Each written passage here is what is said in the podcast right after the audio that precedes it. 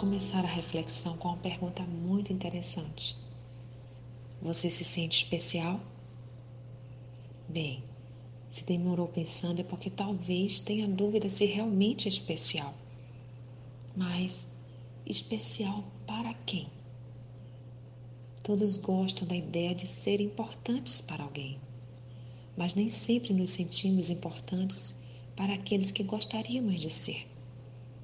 Mas posso afirmar que, ainda que às vezes não se sinta tão especial para alguém, sempre será uma preciosidade para Deus.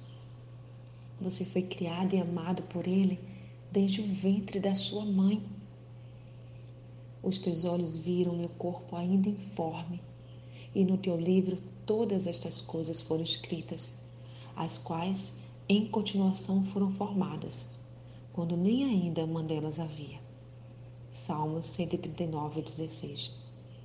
Então, não permita que dúvidas quanto à sua importância venham a permear sua mente.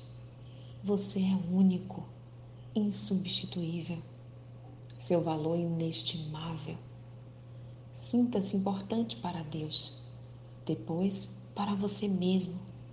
E o valor que as pessoas te darão deixará de ser tão primordial em sua vida.